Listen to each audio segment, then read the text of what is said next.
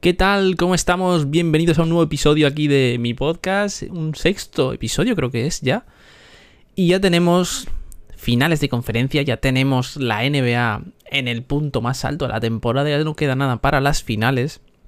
Y además tenemos unas eliminatorias que... Uf, o sea, increíbles eliminatorias. Tenemos que hablar de un montón de cosas, muchísimas noticias, ha habido lotería del draft ya, ya se saben los primeros puestos, bueno, todos los puestos en general ya. Eh, también tenemos que hablar un poquito de polémicas que ha habido con Phoenix Suns o bueno, o bastantes cosillas que van saliendo después de su eliminación.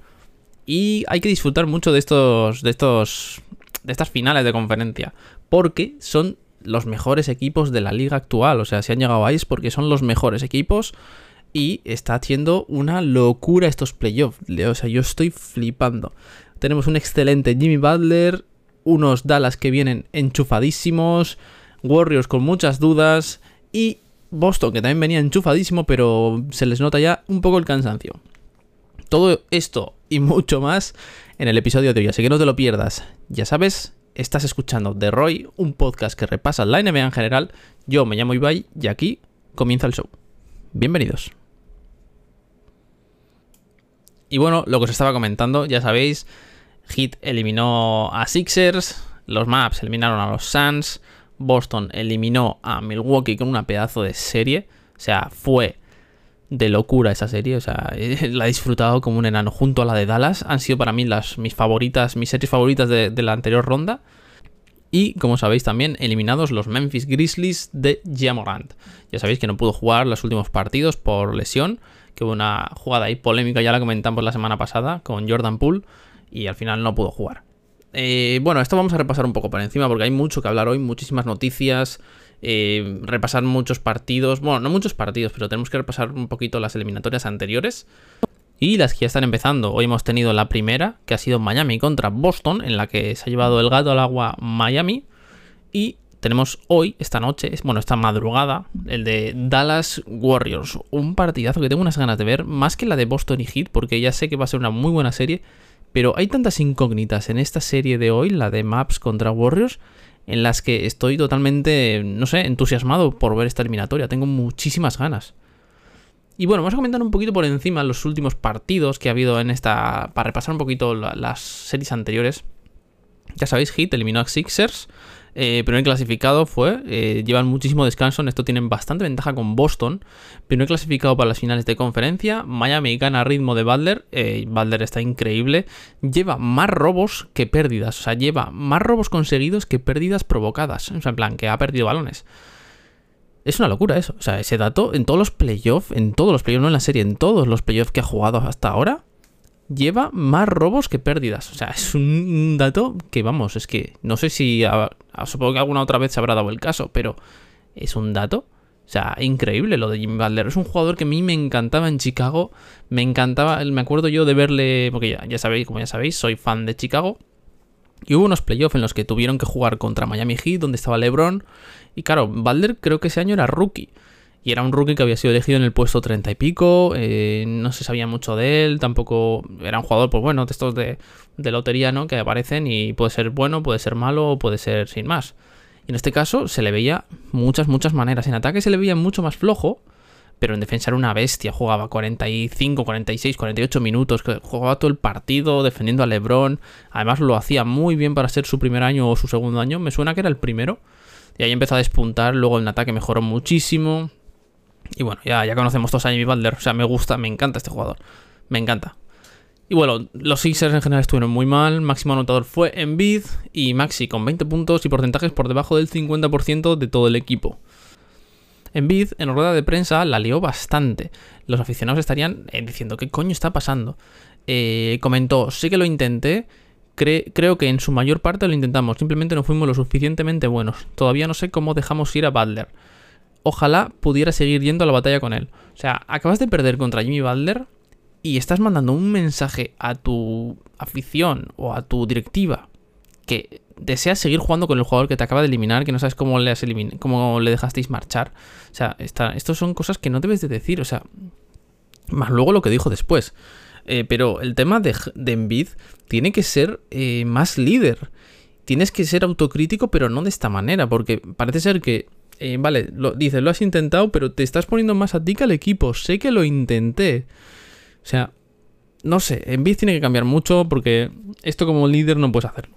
No puedes hacerlo, sinceramente. Y lo que dijo después Tela, las declaraciones que fueron duras con Harden fue lo siguiente, lo que dijo, literal, ¿eh? Obviamente estoy seguro de que desde que nos hicimos en su con sus servicios, todos esperaban al James Harden de Houston, pero ya no es él. Es más un creador de juego. Pensé a veces, como todos nosotros, que podría haber sido más agresivo. O sea, le estás metiendo un palo a tu segunda estrella o a tu segunda espada. Después de la eliminatoria, está haciendo el mismo patrón que hizo con Ben Simmons. Y esto acabó conllevando, pues, eh, el tema de que Ben Simmons se fuera, porque esto al final, durante todo el verano, se fue cociendo, cociendo, cociendo, hasta que Ben Simmons dijo, hasta aquí, no quiero seguir, porque también hubieron declaraciones bastante duras de, Doc Rivers contra Simmons en ese momento. Y dijo hasta aquí, eh, forzó la salida del equipo, no quería jugar, eh, alegaba problemas psicológicos, problemas de espalda, y al final pues no jugó. Y bueno, este, está por ver qué pasa con Ben Simmons en los Nets, porque también ha habido lío que ya comentamos en otro podcast, pero también telita lo de Ben Simmons. Y bueno, aquí poco más que contar. En lo intentó, jugó muy lesionado. Eh, muchísimas veces se le veía que estaba incómodo.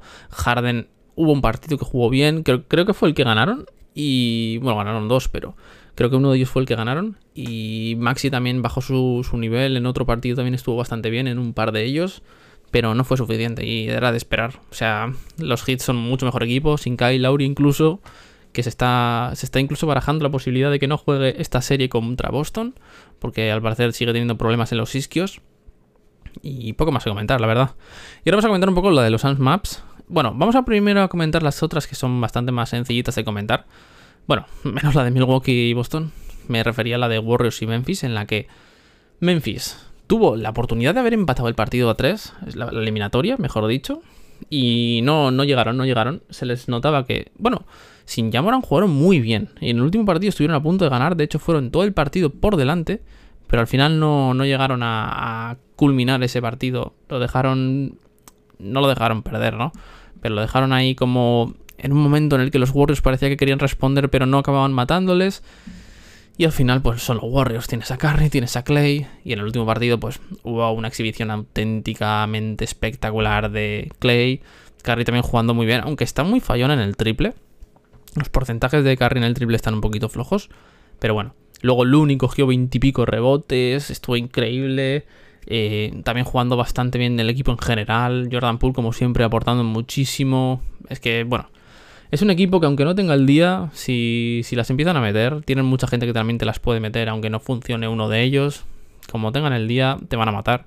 Y aunque no lo tengan, puedes incluso perder el partido, que es lo que le pasó a Memphis en el tercer partido y bueno, luego en el cuarto ya fue, fue un vendaval.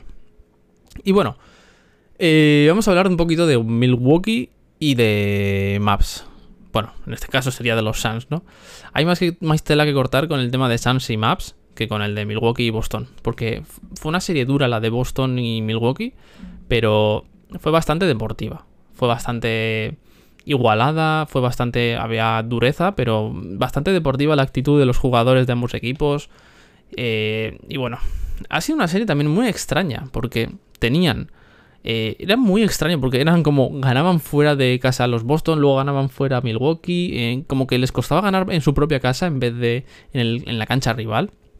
Y acabó matando la serie Boston en su casa, tuvieron la ventaja de campo por esa cagada que en mi opinión hizo Milwaukee por evitar a Brooklyn Nets, cosa que al final a Boston le vino de lujo porque acabaron 4-0 y, para casa rapidito y nada, y luego a esperar rival, que fue Milwaukee. Y en este caso, pues bueno, también se notó mucho la baja de, de Middleton. Antetokounmpo hizo de todo, eh, hizo unos playoffs espectaculares, creo que promedió un doble-doble en todas las series de playoff, o muy cerca estuvo, me, me suena que sí promedió. Y Middleton pues se notó que, que faltaban esos puntos, ¿no? Brook López también estuvo muy muy bien, Brook López es un jugadorazo increíble. Eh, Drew Holiday estuvo un poco más falló en los últimos partidos, pero sigue siendo un jugador increíble también. De hecho, les dio el partido en el Game 3 con, con unas dos defensas que le hizo Marcus Smart espectaculares. Una fue un tapón y la otra un robo. Y ganaron por él, básicamente, porque estaban muy empatados. Estaban ahí, el partido estaba muy, muy parejo y acabaron perdiendo, pues, los Boston por esas dos cagadas. También fueron un poco cagadas de Smart. Y bueno, así se dio. no vamos a cambiar ahora el pasado.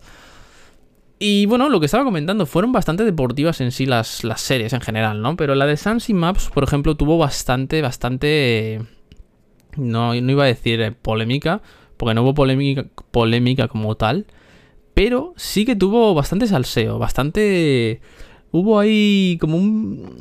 Llegas a tirar una, una cerilla y vamos, se prende, porque había mucha tensión, eh, mucha gente se metía, no se metía con Doncic, ¿no? Pero es verdad que estaban como muy, muy encima, como ninguneando mucho a los maps, incluso cuando iban 2-0, como que se iban a ir para casa rápido. Luego acabaron empatando a dos, que eso ya lo estuvo comentando, creo que lo comenté en otro podcast.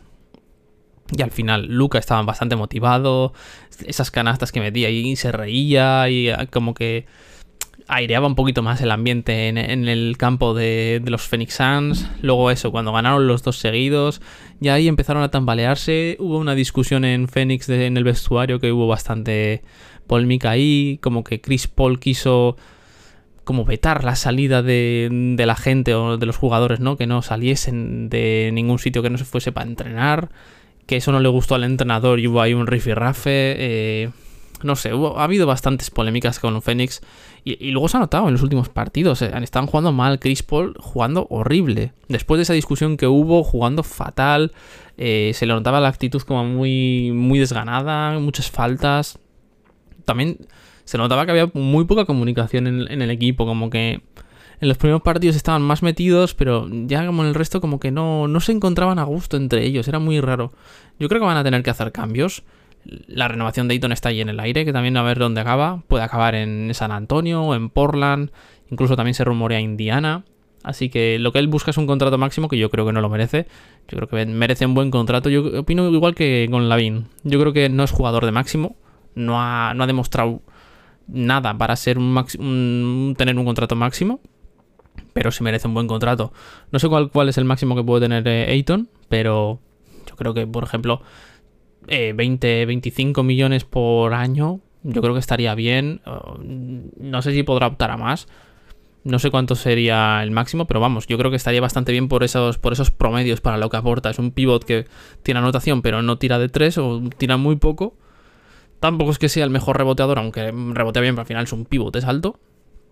Y bueno, mm, es verdad, otra cosa me acaba de venir a la cabeza. En el último partido, la actitud de Ayton, iba a decir que no tiene mucha actitud a veces. La actitud de Ayton, de Ayton, perdón, he dicho Ayton. Tatum, Ayton, se me, se me lían. La actitud de, de. Joder, otra vez le iba a decir. La actitud de Ayton en el último partido fue lamentable Jugó 17 minutos y hubo un momento en el que le sacaron del campo, pues porque no Monty Williams intentó cambiar cosas para remontar el partido, porque el, último partido, Doncic en el tercer cuarto tenía 30 puntos y todos los Suns, todo el equipo de Phoenix tenía 29 y eh, luego le preguntaron a Doncic y tal, que luego comentaré eso. Y hubo un momento en el que enfocaron las cámaras a, a Ayton y Monty Williams y Monty Williams le preguntó, ¿quieres seguir jugando? Como que estaba viendo que no tenía la actitud correcta, ¿no? En el partido, en plan, para ver si espabilaba. Y Ayton le contestó que no. O sea, que no quería seguir jugando. No sé qué pasaría si es que se vería impotente, pero eso, para ser un profesional que ganas mucho dinero, porque aunque sea un rookie, gana bastante dinero, no sé si gana, ahora mismo ganará como 8 o 9 millones, creo que fue primero del draft. O sea, es, para ser un profesional no puedes decir que no quieres jugar. O sea, eso es inconcebible. O sea, lo que tienes que hacer es jugar y si pierdes, intentar perder con la cabeza alta. Pero no coger y, borrarte del partido. En fin, cuando vi esto yo, yo estaba flipando. Y lo que comentaba de Doncic, en el momento en rueda de prensa, cuando ganaron y tal, cuando ya habían pasado de ronda, le preguntaron a Doncic si era consciente de, de que en el tercer cuarto tenía más puntos que todo el equipo de los Suns junto. Y él dijo que sí que, obviamente que lo sabía, que no, no es tonto, eh, estaba al tanto de ello. Y, me gusta, me gusta esa actitud de Doncic. Es como que le han picado cuando iban perdiendo 3-2 en el que perdieron allí en, Arizona. Estaban cantando mucho, tal, no sé qué, como celebrándolo un montón, como si hubiesen ganado ya la eliminatoria. Y viendo los vestuarios hay un momento en el que las cámaras enfocan a Luka Doncic y Luka dice, están celebrándolo como si hubiesen ganado, veréis o algo así, comentaba. Y al final acabaron remontando 3-3 y luego 4-3 ganando. La verdad que es, es, vamos, excelente el, la, aportación ¿no? de todo el equipo de Maps. Eh, Dingwiddie volviendo a jugar muy bien. Branson siendo súper regular en todos los playoffs, que ha aparecido de la nada. Bueno, de la nada, ya venía haciendo muy buena temporada. Pero en playoff yo creo que ha pegado un paso adelante. Dorian Finney-Smith jugando muy bien. Recordemos que aún les falta eh, Tim Hardway, iba a Tyler Hero, iba a decir. Les falta Tim Hardway Jr., que no, no sé por qué, supongo que estará lesionado. No, no he buscado por qué está lesionado ni nada, pero no creo que vaya a jugar ya en la temporada. Luego las famosas multas que han tenido el banquillo de, los maps por estar todo el rato levantado. Ahí Mark Cuban hace así con los billetes, flip, flip, flip. Y venga, a pagar, a pagar, que no pasa nada. Vosotros seguís animando al equipo. Eso, Mark Cuban es como un café, 25 mil dólares. O sea, a, él le da igual. Y además, siendo como es él, pues más aún. Y luego no se, no se volvieron a sentar, o sea, seguían de pie todo el rato, era una, una, locura. Me gusta la actitud de los maps, me gusta también eh, Jason Kidd. No sé si habréis visto un vídeo que hay de, en el momento, el último partido, creo que es de, de Phoenix, en el que está dando órdenes de tú allí, tú defiende a este, ahora ven, ven, ven, va, los dos a portal, en plan como muy, muy activo todo el rato, ¿no? Muy, me recordaba un poco así como a un entrenador de fútbol como por ejemplo Cholo Simeone, no sé si, le conocéis, a veces como que suele ser muy efusivo, pues igual, ¿no? Como muy, muy tal, vete aquí y tal. O sea, la defensa ha sido espectacular en esta serie de, de Dallas. Ha sido muy, muy top la defensa que han hecho durante toda la serie. Y vamos a ver. Vamos a ver porque tienen serios problemas los Warriors con, con su defensa. Eh, he estado escuchando esta mañana el podcast de, de 2 más 1 de Drafteados y de Miel y ahí comentaban que tenían... Eh, había datos bastante interesantes en contra de Warriors cuando jugaban con Dallas. En el que Clay Thompson eh, tenía porcentajes por debajo del 30%, creo, de... No, creo que promediaba solo 14 o 15 puntos. Curry por debajo del 32% en acierto de 3. Draymond Green, en el único partido que jugó contra ellos en la temporada, creo que hizo 3 puntos, 2 rebotes o, 2 puntos, 3 rebotes y poca aportación. Creo que todos los partidos los ganó Dallas de la, temporada. No, los, no estoy seguro, no sé si fueron 3-1 o 3-0. Pero vamos, eh, que llevan ventaja ¿no? en, en ese averaje de temporada regular. Aunque ya sabemos que en playoff la cosa pues cambia, ¿no? Se pone más intensa, mucho más dura. Pero, en este caso, los datos que decía Anthony, eh, bastante preocupantes para los Warriors. Yo creo que yo me voy a mojar porque ya me mojé en su momento con la de Dallas. En el podcast anterior dije que para mí iban a pasar Boston y, y Dallas. Acabé acertando las dos porque los veía más fuertes. incluso la de Dallas pensé que iba a ser una, una pedrada, ¿no? Como dicen en el, podcast de estos, de estos tres individuos.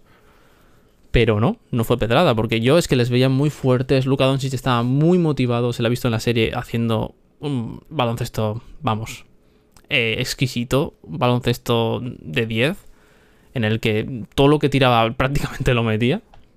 Y luego, eh, yo a Warriors les veo un poco flojos, ¿eh? Les veo flojos. Contra Denver encajaron más de 100 puntos y eso que estaban sin Jamal Murray, sin Michael Porter Jr. Contra luego los... ¿Quién, ¿Quién, fue la otra serie contra la que jugaron? Que la, he dicho antes y ahora no me acuerdo. Se me ha ido tal... Ah, vale. Memphis. Con Memphis sin Jamoran también encajaron más de 110 puntos o algo así. Impresionante. Impresionante el, el balance defensivo. Y desde que ha vuelto Clay Thompson como que se le ve en ataque. Le está costando pero en defensa también. Y eso que era siempre, se le, conoce coloquialmente, ¿no? Como perro de presa, ¿no? Como un jugador que era muy, muy defensivo también, muy, muy encima del, del rival. Y habrá que ver cómo queda esto. Pero Dallas viene en un momento muy fuerte. Con Jason King haciendo una defensa, bueno, o proponiendo una defensa muy buena. Siendo mejor entrenador que cuando estuvo en Brooklyn. Eh, bueno, incluso en Milwaukee también yo creo que ha mejorado bastante, ha estado de asistente y tal, y ahora yo creo que está bastante mejor o le veo más maduro. Y cuidadito, cuidadito con Dallas, que se pueden plantar en las finales, como Warriors no espabile, se pueden encontrar con un, con un duro rival, con una piedra en, el zapato. Veremos, veremos a ver. Va a ser una serie larga, yo creo, yo creo que las tres van a ser largas, van a ser 6-7 partidos seguramente. Y mi apuesta va a ser, lo voy a decir desde ya, antes de que empiece las... Bueno, una ya ha empezado. Pero antes de que empiece, yo creo que en Warriors Dallas va a pasar Dallas Mavericks, Mavericks, joder, Mavericks, en 7 partidos. Y la que más dudas tengo es la de Boston-Miami. Es verdad que no hemos comentado nada de la esta eliminatoria. Pero yo creo que si tienen todo el equipo, yo creo que Boston puede pasar. Voy a apostar por Boston, aunque haya ganado el primero Miami. Porque hay que recordar que han jugado sin All Horford y sin Marcus Smart, dos de sus mejores jugadores, de, además titulares. Y Marcus Smart es, vamos, la sangre, el fuego, el corazón del equipo. O sea, Marcus Smart te aporta muchísimo, aunque igual muchas veces no sea el máximo anotador, o el máximo asistente, o el máximo en algo. Te aporta muchísima defensa, muchísima actitud. Es el, tío que, de hecho, hay una imagen en la que se le ve vestido de ropa y está alentando a, sus compañeros en un círculo mientras iban como 20 o 15 abajo. Eso es el corazón del equipo, es el corazón de los Celtics ahora mismo y le necesitan. Le necesitan a él tanto como a Horford. Horford volverá pronto porque está en protocolos COVID, no sé cuánto va a tardar. Supongo que igual el segundo partido también se lo pierde. Y Marcus Smart no sé si tenía alguna lesión o algo, eso ya no lo he mirado. Sé que tuvo algún problema en el partido, el último partido y creo que andaba en duda. Pero esperemos que vuelva pronto. Esperemos que vuelva pronto. También Miami Heat está sin Kyle Lowry, pero yo creo que lo están supliendo muy bien como Vincent o Tyler Hero o Struz que por ejemplo, estos dos, dos de estos tres que he comentado ahora, o sea, es como Miami se chaca de la chistera eh, jugadores, como Vicent o Struz, que sé que han jugado durante la temporada también, pero aún así, durante la temporada te sacas jugadores, así, de la manga, en plan como... Bueno, vamos a sacar a este a ver qué tal lo hace. Ah, hostia, pues mira, eh, Duncan Robinson era muy bueno, pues ahora no está jugando mucho y está jugando más Struz o Vicent, y eso que a Robinson le renovaron. Sorprendente también lo de Robinson, que no esté jugando mucho, o sea, no, en playoff ha jugado muy poco. Y eso, y vamos a comentar un poquito también el partido de hoy, que no hemos comentado. Jimmy Butler está impresionante, de verdad. Jimmy Butler en 40 minutos, mira todos los datos que ha hecho.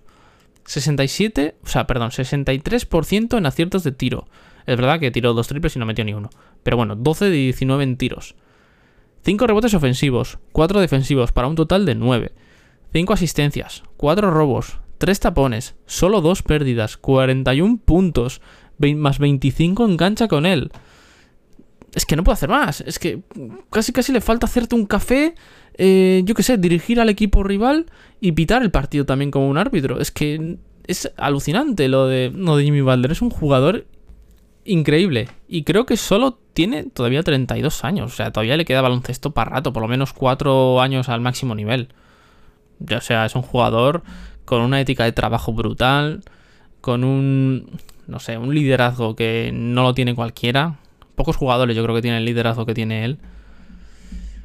Y bueno, luego tienes a Vicent, otro, 17 puntos, Hero, que les mantuvo en la primera parte porque llegaron a perder, eh, al descanso iban perdiendo de 10 los, los hits. Y luego en el tercer cuarto hicieron un 37-14, creo que fue, en total. Eh, les barrieron en el tercer cuarto y al final acabaron ganando por eso. Sufrieron mucho con la defensa de Boston. Se, le, se les notó que no habían todavía competido contra un equipo como Boston en los playoffs. Pero a Boston el tanque de gasolina pues llegó justito al final del partido. Se les notaba muy cansados porque hay que recordar que Miami Heat viene de estar descansando desde el jueves pasado creo. Han descansado casi seis días. Eh, tienen bastante descanso extra. Estos jugaron una serie larguísima contra Milwaukee, eh, muy exigidos. Y el último partido fue el domingo. Están bastante, bastante con el tanque en reserva. Habrá que ver si en algún momento la NBA les da descanso y se pueden recuperar un poco, porque algunas veces está haciendo la NBA como parones de un día y así pues a ver si recuperan un poco. Pero se les notó cansaditos, se les notó bastante, bastante justos al final del partido. El mejor de, Boston Celtics fue Jason Tatum con 29 puntos. Jalen Brown también estuvo bastante bien con 24. Pero, eh, pues por ejemplo, Grant Williams, que fue una de las mayores sorpresas en el partido anterior, que estuvo, eh, creo que hizo 27 puntos con un montón de triples anotados. En este partido estuvo peor, 7 puntitos solo. Derrick White tampoco pudo aportar mucho, aunque ya sabemos que este jugador es menos anotador que, que lo que aporta ¿no? en general en defensa y tal, en dirección del equipo. Pritchard también estuvo muy muy bien en ataque, pero en defensa muy mal, muy muy mal. Y bueno, lo que, lo que te da Pritchard, pues parece ser que en defensa te lo está quitando también. Y tuvo que jugar Aaron Nesmith, que es un jugador pues, que ha tenido que entrar pues porque no está. No está Marcus Smart. Al final necesitan otro jugador. Y bueno, no hizo mal partido. En defensa estuvo muy bien. Hizo eh, algún tapón. Tres tapones metió. Pero pues se le notó bastante nervioso. Bastante. No pasó de revoluciones, pero como bastante perdido en algunos momentos. También, gran sorpresa la de Robert Williams, que tuvo un pequeño percance ahí como posible lesión en la rodilla. No sé si al final será algo, creo que no. Pero estuvo con 18 puntos, 9 rebotes, estuvo muy muy bien. Al menos nota positiva. Y espero que recuperen a Horford pronto y a, y Smart, porque si no la serie creo que va a acabar bastante pronto, porque Miami Heat tiene una profundidad de armario, Miami Heat, impresionante. O sea, es que es de locos lo que tiene Miami Heat en el banquillo. Más Spoelstra, que es un tío súper veterano ya, un entrenador buenísimo. Y además con varios ajustes que hizo así, porque claro, en las primeras dos partes sufrieron muchísimo con Boston. Pues en la tercera parte hizo unos ajustes y tal. Y el partido le fue redondo, tercer cuarto con un parcial de 37-14, si mal no recuerdo. Y llegaron a ganar, de 20. Luego, eh, al final el partido creo, que ganaron como de 17, no me acuerdo el resultado, no lo tengo por aquí, pero 107, quedaron 107 y 18. Vale, no ganaron de tanto, ganaron de 11. Pero acabaron bastante tranquilos, ¿no? Con el final del partido. Y bueno, habrá que ver la siguiente serie, a ver qué tal... El siguiente partido, quiero decir. La siguiente serie viene hoy, pero el siguiente partido, pues habrá que ver qué tal, qué tal responde Boston y qué tal las fuerzas de Boston. Y bueno, así después de este repasito de, la, de las últimas jornadas, pues ya sabéis que al final, al hacer de, de, semana a semana, pues me cuesta bastante comentar todo, ¿no? No quiero tampoco perder tanto tiempo.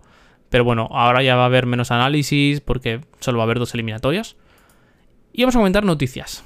Noticias frescas porque hay mucho, mucho, mucho que comentar. Muchísimas noticias. Voy a intentar ser bastante más breve. Vale, histórico Zach Clayman. Primera noticia. Ejecutivo del año el, el general manager de, Memphis. 33 años que tiene.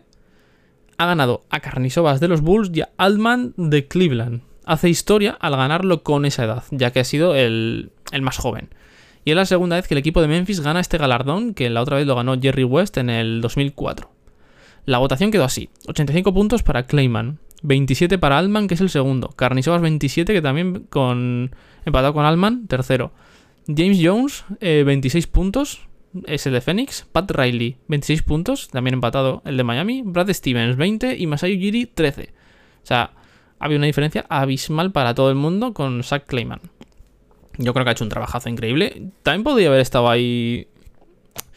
Es verdad que Carnisovas y Alman han hecho también un grandísimo trabajo, sobre todo el Alman, porque no se esperaba nada de Cleveland y han pegado un, un nivel espectacular, ¿no? Han estado muy bien la temporada. Lástima esos playoffs al final que no, no acabaron entrando. Se quedaron fuera del play-in, por, fuera por Atlanta. Yo creo que Atlanta era equipo inferior a Cleveland.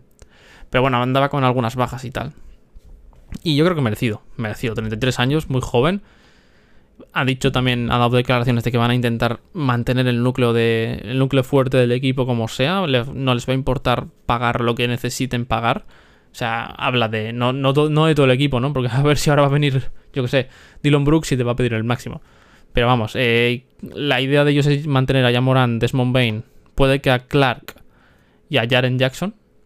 Y bueno, luego bailar ahí con las piezas, ¿no? Tienen a Anderson, tienen a Brooks, tienen a, a Tyus Jones, tienen ahí un montón de gente para poder renovar y tal. Pero bueno, bastante buen trabajo. Se ha hecho muy buen trabajo en Memphis y me gusta, me gusta el equipo de Memphis. Además, Yamoran ha dicho que se quiere quedar en Memphis, así que por... no van a tener problema por Yamoran. Siguiente noticia. Frank Vogel, candidato al banquillo de Charlotte Hornets. Aunque esta noticia es un poco vieja y ahora al parecer se dice que el favorito es David Ham, que es el, el asistente de Milwaukee. Esta noticia, que la, escribí bastante, bastantes días atrás, según informa Jake Fisher de Bleacher Report, en la última rueda de entrevista realizada por la franquicia de Carolina del Norte se ha incluido a Frank Vogel, recientemente despedido por Los Angeles Lakers. Antes de resurgir su candidatura ya se había mencionado a Kenny Atkinson, Darvin Ham, que ahí es el que estamos hablando, Darvin Ham parece ser que es el favorito, Charles Lee, David Battenpool, entre otros. Y quizás sea un acierto para Charlotte, ya que en ataque van sobrados, y Vogel es de bien sabido por todos que su estilo de juego es más de corte defensivo. Veremos en qué acaba esto, pero no me parece mal Vogel. David Ham, pues obviamente no... O sea, Darwin Ham, perdón, joder, estoy todo el rato diciendo David. Darwin Ham no se le conoce, yo no le conozco al menos, no sé si ha sido alguna vez head coach, creo que no. Eh, creo que sería su primera vez, es asistente de, de, Baden, de Baden-Holzer. Vaya nombres, madre mía, Baden-Holzer, Darwinham, eh, joder, Vanterpool, me estáis liando. Eh, yo creo que Vogel sería un buen, un buen complemento, porque en ataque va sobrado el equipo de Hornets con, con todo lo que tiene ahí en ataque. Y en defensa es donde más coge al equipo. No sé. Veremos a alguien acaba, pero por lo que, lo que os he comentado, que Darwinham parece ser el favorito para el banquillo de Charlotte Hornets. A ver cómo acaba esto. Siguiente noticia. El lío que tienen en Utah Jazz. Los Jazz buscarán dar salida a Mike Conley. Lógico desde mi punto de vista, ya que comenté en otro episodio que me parecía un error perder a, Rubio por Conley. A mí esto me parecía una soberana cagada. Y creo que no, que no me estaba equivocando, empieza bastante bien, pero ha ido reduciendo su aportación en el equipo paulatinamente. Hay varios rumores en los que se habla de Gobert o Mitchell, como monedas de cambio, pero también se habla de secundarios como Bogdanovich, Roy O'Neill o el propio Conley. Esto sería en rollo traspasos. Se hablaba mucho de que o Gobert o Mitchell, uno de los dos no iba a seguir, o puede que los dos y ya igual reconstruyan 100%. O también se estaba hablando de hacer un intento final y traspasar a Bogdanovich, Roy O'Neill o Conley y traer algo que, que pueda aportar, ¿no? Para mejorar el equipo. Al base le corresponden todavía dos años de contrato con 47 millones de los cuales el último año percibiría 24 millones, teniendo solo garantizados 14. Hay que recordar que ya tiene 34 años. Había puesto aquí 24, pero no, Conley ya tiene 34. El contrato lo acabaría con 36 y percibiendo solo garantizados 14 el último año. Conley es un grandísimo jugador, pero ya no es lo que era. Para mí, yo creo que lo tendrían que traspasar de alguna manera. No, tampoco sé qué equipo lo va a querer. Es un contrato muy grande para un jugador que ya no es lo que era, mayor, y que no tiene pinta de que vaya a ir a mejor. Seguramente vaya, vaya a peor. Yo creo que está cuesta abajo y sin frenos. Así que habrá que, habrá que ver quién lo, le puede interesar. Los Clippers, parece ser, hilando con esa noticia, que pueden estar interesados en Mike Conley. Eh, según, bueno, barajan varios nombres. Según han señalado los medios de Sport Illustrated y Bleacher Report, la lista de candidatos incluiría a Mike Conley, Jalen Branson, Dennis Ruder, Jevon Carter, Goran Dragic y DJ Agustín. Ya sabemos que tienen a. ¿Cómo se llamaba este jugador? Reggie Jackson, que ha estado haciendo un, nivel muy bueno al final de temporada y en playoff. Ha estado muy a un altísimo nivel. Y de estos nombres, lo que podrían conseguir, creo que sería Michael y obviamente se lo van a querer quitar los Jazz. Y yo creo que no será difícil conseguirlo, pero bueno, a ver qué ofrecen a cambio. Jalen Branson va a ser muy complicado. No creo que vaya a salir de Dallas. Dennis Ruder ha hecho una temporada bastante mala en general, ese contrato se estará arrepintiendo de los 84 millones que rechazó a Los Ángeles Lakers, porque le ha salido la jugada muy mal, pero muy, muy mal. Jevon Carter, que creo que es el base de suplente de Milwaukee. Goran Dragic puede ser interesante, no sé si qué contrato tiene en, Brooklyn, habrá que ver, no sé si queda libre. Y DJ Agustín, que tampoco será muy difícil. Aquí los fáciles para conseguir serán Mike Conley, Dennis Ruder y DJ Agustín. Jevon Carter es un buen jugador que igual Milwaukee quiere quedárselo como complemento. Goran Dragic habrá que ver el contrato y si le interesa el proyecto. Y eh, Jalen Branson dudo que, salga de Dallas, la verdad. Dallas lo, querrá retener a toda costa.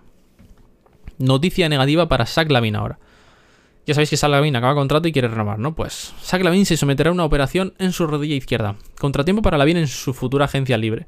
Pasará por el quirófano para arreglar sus problemas en el, tobillo, los cuales arrastra desde enero. Uh, perdón, en el tobillo no, en la rodilla. Es que he puesto en la rodillo y me lío. Recordemos que es elegible para negociar sin restricciones este año podría optar a 212 millones con Chicago con 5 años o a 4, 4 años y 157 millones con cualquier otro equipo. Puede haber un sign and trade, que ahora comento también aquí, lo tengo escrito. Las noticias al principio eran optimistas para la renovación de Lavin en Chicago, pero después Lavin declaró que quería explorar la agencia libre. Así que, pues las tornas, eh, vamos, han cambiado completamente. Y desde que se rumoreaba que solo quería el máximo y encima de Rosen también estuvo como haciendo de abanderado de su compañero, pues yo creo que los Bulls no son partícipes de... o no están muy por la labor de ofrecerle el máximo, porque yo creo que tampoco lo merece, no creo que sea un jugador de máximo, sí de un buen contrato, pero no de máximo. Yo creo que se lo. Mira, 170 millones por 5 años. Yo creo que podría estar bien. Así tienes más flexibilidad con el equipo. Yo creo que puedes traer complementos. Es un buen contrato. Es muy buen contrato para, para Lavin. Vienes de hacer de un 85 millones por 4 años. Incrementas más del doble. O sea, bueno, o casi el doble. Porque son 85, 83 o algo así eran. Incrementas el doble prácticamente. Yo creo que está muy bien. Chicago, eh, bueno, lo que he comentado ahora, Chicago, según mi opinión, no debería ofrecer el máximo, sí un buen contrato, pero no el máximo. Es lo que, lo que estoy acabando de comentar. Habrá que ver el cuánto tiempo de recuperación y tal, pero esto le puede lastrar mucho en renovaciones con otros equipos también. Yo creo que el máximo no, lo va a conseguir, ¿eh? sobre todo con esta lesión. Habrá que esperar. Los Blazers también, eh, hilando con esa noticia, los Blazers no pierden de vista a Zach Lavin. Los Blazers buscan nuevas incorporaciones. También se está rumoreando que pueden incorporar a Drean Dayton vamos a tener bastantes rumores de, tema traspasos y va a estar el verano calentito. Eh, al parecer serían de los pocos equipos con flexibilidad económica para poder darle lo que, lo que quiere. En los Bulls verían con buenos ojos renovarle, pero no a cualquier precio. La mejor opción para Bulls y Lavin, si no llegan a un acuerdo, sería un sign and trade, que es la, opción en la que podrían darle un máximo a Lavin, la que los Bulls podrían traspasarlo con ese máximo, ¿no? Y así al menos podría tener lo que quiere en otro equipo. Yo creo que esto podría ser interesante y los Blazers tendrían que ofrecer algo a cambio. No sé qué podrían ofrecer. Nurkic quizás, aunque creo que le tienen que renovar. Eh, supongo que Chicago pedirá, creo que Simmons, el base este novato, que es bastante bueno. No sé qué más tiene Blazers, la verdad que no tiene mucha cosa interesante. Nurkic o Simmons sería lo interesante. Hombre, no vas a pedir a Lillard, ¿no? Pero por pedir que no quede. Eh, y eso, y así le podrían firmar el máximo. Eh, hay rumores también de que los Blazers podrían empujar por Ayton, que ya lo he comentado, o Jeremy Grant, que Jeremy Grant también es un jugador muy interesante que si no renovamos, hablando ya como aficionado de Chicago, ¿no? por mi parte, que si no renuevan a Zach Lavin, creo que podría ser una grandísima incorporación para el equipo. Un jugador muy defensivo, que en ataque también es muy bueno, y además es un, jugador de equipo, ¿no? Y es casi casi una estrella. Está ya mm, casi, le falta un peldaño más para ser estrella. Eh, y eso, que son agentes libres estos dos. Bueno, restringido a Ayton y Jeremy Grant creo que es libre. Vale, otra noticia que esta es como la nota graciosa, ¿no? Nikola Jokic recoge su segundo MVP en caballo. en caballo. Porque él estaba en su Serbia natal, ¿no? Jokic es una persona poco común en la NBA. Es alguien que vive muy alejado de todo lo mediático que rodea la liga. Y así ha acabado siendo su entrega del MVP en su Sombor natal, que es donde, donde él vive, ¿no? Bueno, vivía. Eh, no, sé, no sé por qué tengo aquí puesto especial. Bueno, sigo. Sentado en un carro con un caballo, fue recibido por parte del staff de los Nuggets y su entrenador Michael Malone, que viajaron hasta Serbia, ojo, para entregar el tan ansiado premio. Aquí se nota que le están cuidando. Ved el vídeo ya que es una estampa muy bonita. Eh, de verdad, os lo recomiendo que veáis el vídeo porque es muy bonita la imagen. Como le da incluso un poco de vergüenza a Jokic ahí que está montado en el carro con un caballo tirándolo, que es como en su casa, ¿no? Como tiene creo que una especie de no granero o granjero, no, no es como una granja, ¿no? Pero tienen como caballos y pues eh, estaría, yo que sé, dándoles de comer, practicando con ellos o lo que sea. Y me hace gracia como, como vuelve y tal. Eh, Jokic ha cerrado su última temporada regular con unos impresionantes 27 puntos, 13,8 rebotes y 7,9 asistencias por encuentro en la temporada. También se ha convertido en el primer jugador, que esto es una locura, de la historia de la liga con 2.000 puntos, 1.000 rebotes y 500 asistencias en una temporada. Nunca nadie había conseguido esto.